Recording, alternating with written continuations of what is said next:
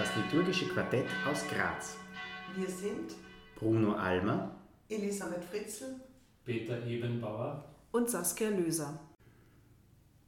Willkommen zur heutigen Podcast-Folge zum Thema Weihwasser mit Bruno Almer und Saskia Löser. Bruno, das Weihwasser am Kircheingang ist seit der Corona-Pandemie aus hygienischen Gründen ein wenig in Verruf gekommen. Welche Überlegungen gibt es denn für das Weihwasserbecken in Zukunft? Die Corona-Pandemie hat es ja mit sich gebracht, dass die Tauf- und Weihwasserbecken in den Kirchen entleert sind oder zumindest regelmäßig und in kurzen Abständen gereinigt und mit neuem Weih- und Taufwasser gefüllt werden. Manche Kirchen haben daraufhin einen Weihwasserspender aufgestellt, bei dem man das Weihwasser mittels eines Sensors oder mittels einer Fußpumpe beispielsweise bekommt. Durch die Aufschrift Weihwasser ist die Gefahr der Verwechslung dann mit einem Desinfektionsmittel zum Glück gering. Die Idee, einen Weihwasserspender statt eines gewohnten Weihwasserbeckens aufzustellen, ist aber nicht neu. In der Kirche am Steinhof in Wien findet man einen Weihwasserspender mit herabtropfendem Wasser, der vor über 110 Jahren angefertigt wurde. Auch damals ging es um die Verhinderung der Übertragung von Infektionen. Neben diesen Weihwasserspendern und dem regelmäßigen Auswechseln des Weihwassers und dem Reinigen der Becken oder der Verwendung von destilliertem Wasser beispielsweise kann auch die Verwendung von Gefäßen aus Kupfer helfen das Keimwachstum zu verringern. Kupfer besitzt nämlich eine antibakterielle Eigenschaft. Schauen wir einmal grundsätzlich auf das Weihwasser. Was ist denn das und wozu gibt es Weihwasser überhaupt? Das Weihwasser ist, wenn wir es beim Wort nehmen, einerseits ein geweihtes, heiliges Wasser, also heilig insofern, als es Gott zu seinem Heilszeichen gemacht hat, und andererseits ein weihendes, ein heiligendes Zeichen, weil es Heil, die Güte und den Segen Gottes vermittelt. Insofern ist es ein heiliges Zeichen, weil es auf den Heiligen schlechthin, also auf Gott selbst hinweist, sein Heil vermitteln und so zum Ausdruck bringen will. Dieses Weihwasser hat im Kirchenraum auch einen eigenen Ort. Es befindet sich meist am Eingang der Kirche, und ist so etwas wie ein, kleiner, ein kleines Taufbecken. Denn die kleinen Weihwasserbecken erinnern an das Sakrament der Taufe.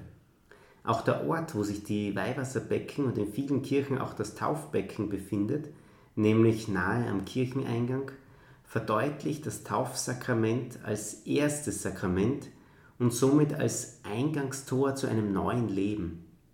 Das griechische Verb taufen bedeutet nichts anderes wie eintauchen, Gemeint ist ein Eintauchen in das Leben Jesu Christi, ein Eintauchen in sein Leben, Sterben und Auferstehen, ein Mitgehen seines Weges bis zu unserer eigenen Auferstehung. Im Gottesdienst kommt das Weihwasser ja auch öfter mal vor. Das Weihwasser begegnet uns im Gottesdienst, zumindest außerhalb der Taufe, an ganz zentralen Stellen. Da ist einmal die Feier der Osternacht zu erwähnen und mit ihr auch die anderen Male im Jahr, wo die Gemeinde eingeladen ist, sich ihrer Taufe zu erinnern. In der Osternacht heißt es im Segensgebet, dass Gott das Wasser segnen möge, das uns an seine Sorge für uns Menschen erinnert. Und es werden daraufhin einzelne Stationen aus der Heilsgeschichte aufgezählt, an denen das Wasser eine besondere Bedeutung hatte. Die Schöpfung, weil die Erde durch das Wasser fruchtbar geworden ist und Leben hervorgebracht hat der Durchzug durch das Rote Meer, durch das die Israeliten geflohen waren und so Befreiung von der Knechtschaft Ägyptens erlangt haben. Und natürlich auch die Taufe Jesu im Jordan, die zum Urtyp der christlichen Taufe geworden ist. Eine ganz besonders festliche Form der Tauferneuerung ist in der Feier einer Kirche, Kirchen- und Altarweihe zu finden. Das Weihwasser begegnet uns im Gottesdienst aber auch bei vielen Segnungen, zum Beispiel von Kerzen am Fest Darstellung des Herrn, der Asche am Aschermittwoch, der Palmzweige am Palmsonntag, aber auch von Wohnungen oder Büroräumlichkeiten und so weiter. Es weist hin auf Leben und verdeutlicht zeichenhaft die Lebensmacht Gottes. Gegenstände, Räume oder was auch immer werden mit Weihwasser gesegnet, wodurch das menschliche Leben gefördert, vor Schaden bewahrt und letztlich zum ewigen Leben geführt werden soll. Auch in manchen Häusern und Wohnungen findet man in der Nähe des Eingangs Weihwasser, das zur Segnung des eigenen Heims, aber auch der Menschen, die kommen und gehen, einlädt. Daher wird vielerorts auch beim Räuchern in den sogenannten Rauhnächten rund um Weihnachten Weihwasser mitgetragen, um die Räumlichkeiten damit zu segnen.